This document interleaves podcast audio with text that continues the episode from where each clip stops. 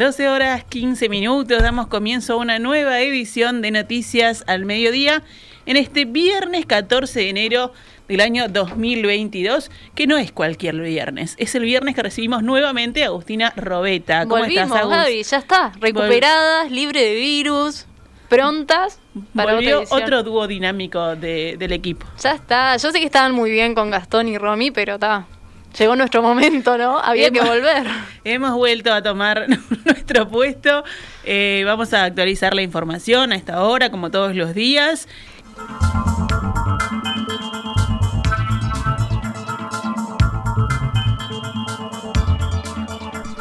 El Poder Ejecutivo habilitó por decreto el ingreso excepcional de ciudadanos uruguayos o extranjeros residentes en el país que cursen COVID-19 en el exterior y requieran retornar a Uruguay. Esta posibilidad de corredor sanitario fue adelantada el lunes por el presidente Luis Lacalle Pou. La condición que marcó, el gobierno es que se pueda realizar este ingreso siempre que lo hagan a través de medios de transporte particulares y no colectivos, en los que se garantice su permanencia aislada o en su defecto en conjunto con su núcleo familiar o convivientes durante el viaje, es lo que indica. Además, aquellos que ingresen al país cursando el virus y bajo esas condiciones deberán dar cumplimiento al régimen de aislamiento social preventivo y las demás medidas sanitarias vigentes. Por su parte, funcionarios de frontera piden reunión urgente por permiso de ingreso de personas con COVID-19. Los trabajadores cuestionan cómo harán para controlar el ingreso a Uruguay de personas que tienen COVID sin exponerse al contagio. El Ministerio de Salud Pública recibió de buena manera el planteo del Sindicato Médico del Uruguay y las sociedades científicas de modificar criterios de testeo de coronavirus y priorizar a las personas con comorbilidades a la hora de hacer los hisopados. Las partes estuvieron reunidas ayer analizando la situación de la pandemia. La presidenta del Sindicato Médico del Uruguay, Saida Arteta, dijo que las autoridades entendieron el planteo y estuvieron de acuerdo en que hay personas a las que hay que diagnosticar con más apuro que otras. Según la sindicalista médica, el Ministerio de Salud Pública les comunicó que habrá novedades en pocos días al respecto. Si vamos a los números y datos del Sistema Nacional de Emergencias, ayer fallecieron seis personas con coronavirus en Uruguay, entre ellas una mujer de 31 años, las demás tenían entre 59 y 93 años. La cantidad de pacientes en CTI con COVID-19 aumentó a 55, o sea, una más que en el día anterior, y fueron detectados 10.650 contagios nuevos en 36.302 análisis. La tasa de positividad, que indica la relación entre test realizados y test positivos, se mantuvo ayer por encima del 29% por tercer día consecutivo. La cantidad de casos activos subió a 8.000 casos más que el miércoles, al contabilizarse un total de 65.665, nuevo récord histórico diario. La cantidad de contagios nuevos diarios cada 100.000 habitantes en los últimos 7 días subió ayer a 214 a nivel nacional. El Maldonado, eh, esta, esta relación llegó a 350. El Comité de Emergencia de Sarandí del GI emitió en las últimas horas un comunicado donde da cuenta del alto nivel de contagio por coronavirus en la localidad, 400 casos sobre una población aproximada de 7.000. Pese a ello, el comité informó que se levantan las medidas establecidas con anterioridad debido a que no hay voluntad por parte de toda la población y los grupos sociales que la integran en el cumplimiento de las mismas y no cuenta este comité con herramientas para revertir lo mencionado. Oscar Reyes, alcalde suplente de la localidad duraznense, declaró esta mañana a Radio Sarandí que a comienzo de año el comité tomó medidas restrictivas en las que quizá quedó un poquito aislado. En concreto, se decidió que el fútbol local se disputara sin público y la cancelación de todas las actividades en espacios cerrados. Las medidas no dieron el resultado esperado. Queríamos que la gente tomara conciencia de dónde estamos parados para que la libertad responsable sea tal y que la gente tome esa responsabilidad, expresó. A su entender, esto no se cumplió y los casos siguen aumentando. De repente vamos un poco a contramano del tema, sugirió el jerarca. 12 horas 20 minutos. Pasamos al panorama nacional. Vamos con otros temas. Sí, el intendente de Rocha, Alejo Umpierres, valoró como positiva la temporada de verano en el departamento. Destacó que la entrada por el peaje Garzón fue de unos 20.000 vehículos más que la temporada pasada.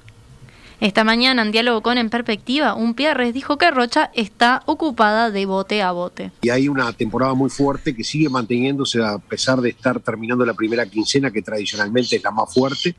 Rocha sigue con una ocupación altísima de punta a punta, de, bote a bote, y realmente eso es una muy buena noticia para un departamento que tiene una, una fuerte incidencia el turismo y obviamente lo, la mano de obra que ello genera. En la misma línea indicó que la ocupación es pareja en todo el departamento y que si bien se notó la faltante de argentinos y brasileños por el nivel de consumo que tienen, el turismo interno ha sabido compensar. Un se expresó que además del equilibrio que generan los turistas uruguayos, la Intendencia aplicó medidas tributarias para beneficiar a los emprendimientos eh, que se puedan ver afectadas por esta falta de extranjeros. 50% de contribución inmobiliaria del descuento para todo el sector hotelero, eh, no se cobraron higiene ambiental este año a todo el sector gastronómico y el sector hotelero, eh, se quitó la habilitación comercial para todos los nuevos comercios para que no haya ninguna traba para la generación de ningún nuevo emprendimiento, o sea, es a cero costo. O sea, esas son una serie de medidas que hemos hecho de corte tributario para, para tratar de, favorecer la, la movida del comercio en la zona turística. Consultado por el aumento de casos de COVID-19 y cómo esto afecta la temporada, un Pierres expresó lo siguiente. Estamos haciendo el seguimiento. Hasta ahora no ha perturbado eh, lo que es el desenvolvimiento de la temporada turística. Los servicios sanitarios no están sufriendo presión ni a nivel de las puertas de emergencia ni a nivel de CTI.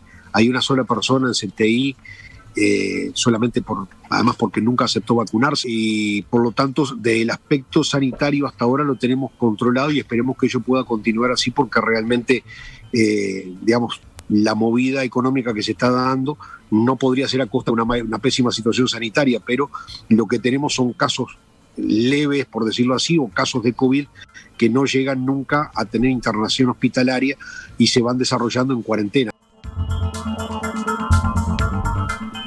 Un Pierres agregó que además la única medida que se prevé tomar es que los funcionarios públicos trabajen en cuadrillas o en equipos y de manera remota para evitar tener que cerrar los servicios. En lo que refiere a los bailes, el intendente dijo que para el próximo año se le va a dar una solución definitiva, alejando los sonidos fuertes de las zonas donde los turistas van a descansar. Entre otros temas, el jerarca departamental habló sobre las mejoras que se han realizado en infraestructuras y vialidad de varios balnearios, pero aseguró que aún hay que pulir los servicios, generar ofertas premium y mencionó el proyecto del Hotel 5 Estrellas que viene postergado y que promueve el gobierno nacional y departamental. Obviamente que no podemos pensar en un hotel cinco estrellas al estilo Las Vegas o al viejo Conrad o Enjoy Hoy.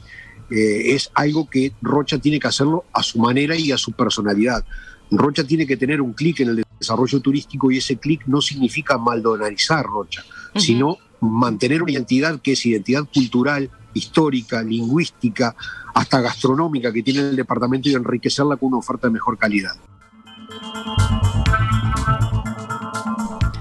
Por último, un Pierre fue consultado sobre la polémica que se ha generado en torno al carnaval y aseguró que es una actividad que se debe autofinanciar como cualquier otra. Yo creo que cuando la murga se financia desde el poder pierde su autonomía y quizás fue lo que le pasó durante 15 años. Y creo que es buena cosa que las expresiones culturales o artísticas no dependan económicamente del poder para ser literalmente autónomas y poder criticar con libertad. Eh, y esa creo que es la esencia de la murga y del carnaval, la sátira. Creo que eso se perdió durante 15 años.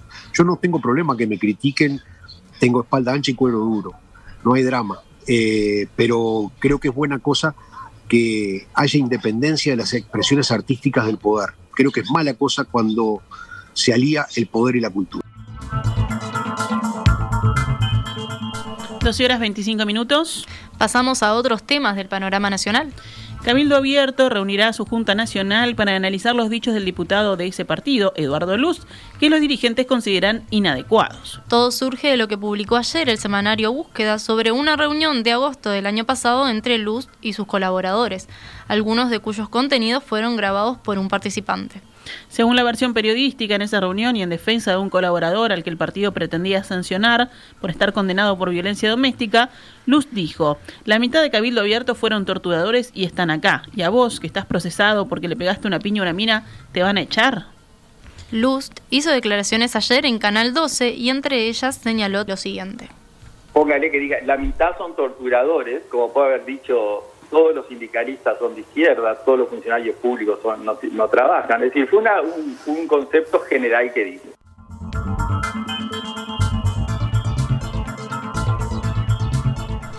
El diputado cuestionado también alegó que la conversación trataba de una reclamación de su colaborador porque el partido no le daba un empleo público. Según Luz, él no sabía en ese momento que el colaborador tenía antecedentes por violencia doméstica y dijo que cuando se enteró le señaló que estaba justificada la sanción del partido. Por su parte, el presidente de Cabildo Abierto, Guillermo Domenech, en diálogo con la diaria, luego de escuchar lo explicado por Luz ayer, manifestó que los dichos del diputado fueron expresiones inadecuadas que no se atienen a la verdad. En diálogo con Radio Universal, profundizó en sus diferencias respecto a los dichos de Luz.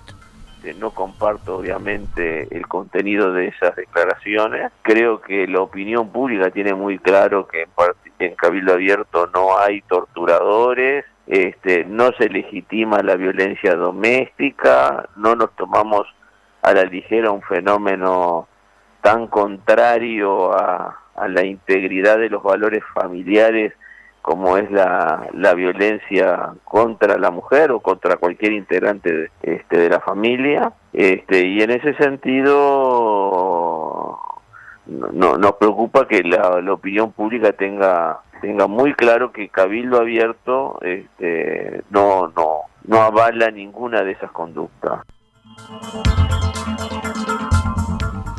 Un tribunal de apelaciones admitió el recurso de queja presentado por la directiva de Casa de Galicia contra la sentencia que decretó el cierre de esa mutualista. Ahora, consigna el observador, el tribunal de apelaciones definirá si Casa de Galicia debe cerrar o no, decisión que según las fuentes judiciales llegará a fines de enero o principios de febrero.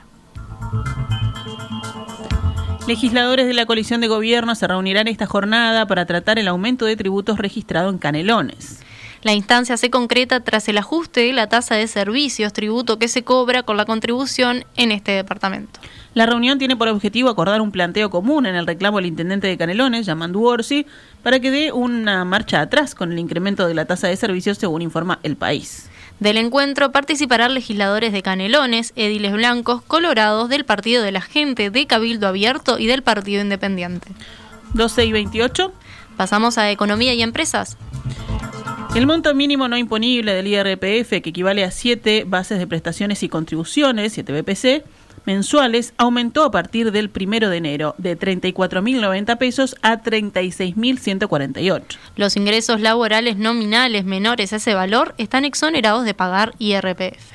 El Ministerio de Economía definió, al igual que el año pasado, ajustar la base de prestaciones y contribución con la que se establecen las franjas del IRPF en base al índice medio de salarios del 6,03% y en función de eso se modifican los valores en todas las franjas. Para quienes optan por tributar IRPF por núcleo familiar, el mínimo no imponible también se ajustó. Pasó de 68.180 a 72.296. ¿Y en el caso de los jubilados?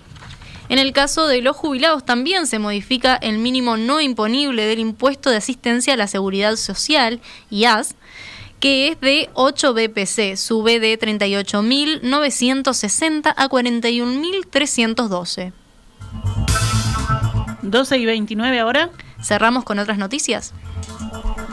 En la noche de este jueves se registró un gran incendio en los humedales de Santa Lucía, en la zona de Melilla, detrás del Parque Lecoq, en Montevideo. Según informa Telenoche, el trabajo de bomberos culminó sobre la una de la mañana. Las llamas afectaron un total de 120 hectáreas de campo, pero no hubo afectación de ninguna vivienda. Desde la Dirección de Bomberos recuerdan que el país está bajo advertencia de incendios y exhortan a la población a tener las debidas precauciones para evitarlo. Se aclararon cuatro homicidios ocurridos en la ciudad de San Carlos. Según indicó el jefe de policía Julio Pioli, dos de los casos fueron cometidos a fines del año 2020 en San Carlos, donde las víctimas fueron ultimadas por un mismo autor, el que fue detenido y judicializado. A su vez, otra investigación por dos homicidios cometidos en la misma ciudad durante el pasado mes de diciembre de 2021 tuvo resultados positivos al quedar identificados tres posibles responsables donde el móvil fue el narcotráfico. Actualizamos ahora cuánto cotiza el dólar en pizarra del Banco República. 43 pesos con 45 para la compra y 45 con 65 para la venta.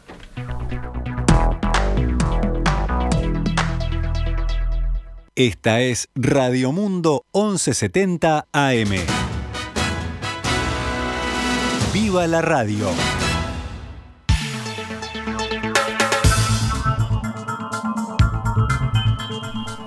12 horas 34 minutos, continuamos en Noticias al Mediodía. Y ahora venimos con el panorama internacional. En Australia, las autoridades decidieron volver a anular el visado del número uno del tenis, Novak Djokovic, argumentando motivos de salud y orden público. El ejecutivo del primer ministro, Scott Morrison, está firmemente comprometido a la protección de las fronteras australianas, sobre todo en este contexto de pandemia de COVID-19, afirmó el ministro de Inmigración en un comunicado. Para Morrison, esta medida salvaguarda los sacrificios hechos por australianos durante la pandemia en uno de los países que ha aplicado las restricciones más severas del mundo para frenar la propagación del COVID-19. Tras esta anulación del visado, el serbio puede tener prohibida la entrada al país durante tres años, excepto bajo ciertas circunstancias. Sin embargo, el tenista desafió esta decisión en una audiencia de emergencia programada para esta noche. El abogado de Djokovic, Nick Wood, reclamó que se bloquee su expulsión y pidió que se le permita seguir fuera del centro de detención mientras dure el proceso. Estamos muy preocupados por los tiempos, dijo Wood ante el juez, cuando faltan tres días para que comience el Open de Australia. En Ucrania, numerosos sitios de Internet del gobierno fueron blanco de un ciberataque, aunque las autoridades aseguraron que no se produjeron daños importantes, en un incidente que se produce en medio de fuertes tensiones entre Kiev y Moscú. Ucrania y sus aliados occidentales han acusado repetidamente a Moscú de perpetrar ataques informáticos contra sus sitios e infraestructuras, algo que Rusia niega. Las páginas web de varios ministerios, entre ellos el de Relaciones Exteriores y el de Situaciones de Emergencia, estaban inaccesibles esta mañana. Antes de que el sitio web del Ministerio de Exteriores quedara bloqueado, los autores del ciberataque publicaron un mensaje amenazador en su página de inicio en ucraniano, ruso y polaco. Ucranianos, tengan miedo y prepárense para lo peor. Todos sus datos personales se han hecho públicos, decía. El mensaje iba acompañado de varios logotipos, entre ellos una bandera ucraniana tachada. No obstante, las autoridades informaron que no se filtraron datos personales. El contenido de los sitios no cambió y según las informaciones disponibles no se produjo filtración de datos personales, aseguraron los servicios secretos ucranianos.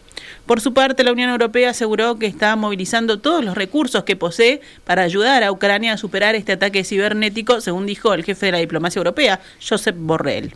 El funcionario expresó que los embajadores del Comité Político y de Seguridad de la Unión Europea fueron convocados a una reunión de urgencia a raíz del ataque. Además, según Borrell, fue activada la Unidad Cibernética de Respuesta Rápida de la Unión Europea para auxiliar a Ucrania.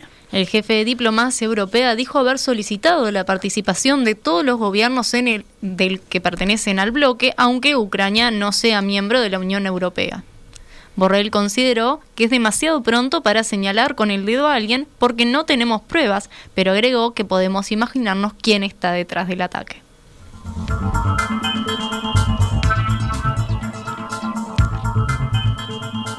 Nos vamos con el panorama deportivo. Malvin derrotó a Olimpia 100 a 96 en el único partido de ayer de la Liga de Básquetbol correspondiente a la decimotercera fecha de la fase regular. El otro partido previsto no se jugó en la cancha por casos de COVID en Aguada, pero le ganó Goes 20 a 1, tal como está reglamentado para este tipo de eventualidad. Goes sigue siendo líder exclusivo del torneo. Hoy habrá cuatro partidos desde las 21 a 15. Hebraica Maccabi Urupan, Capitol Urunday Universitario, Olivol Mundial Vigua y Trubil Defensor Sporting. Esta es Radio Mundo, 1170 AM. ¡Viva la radio!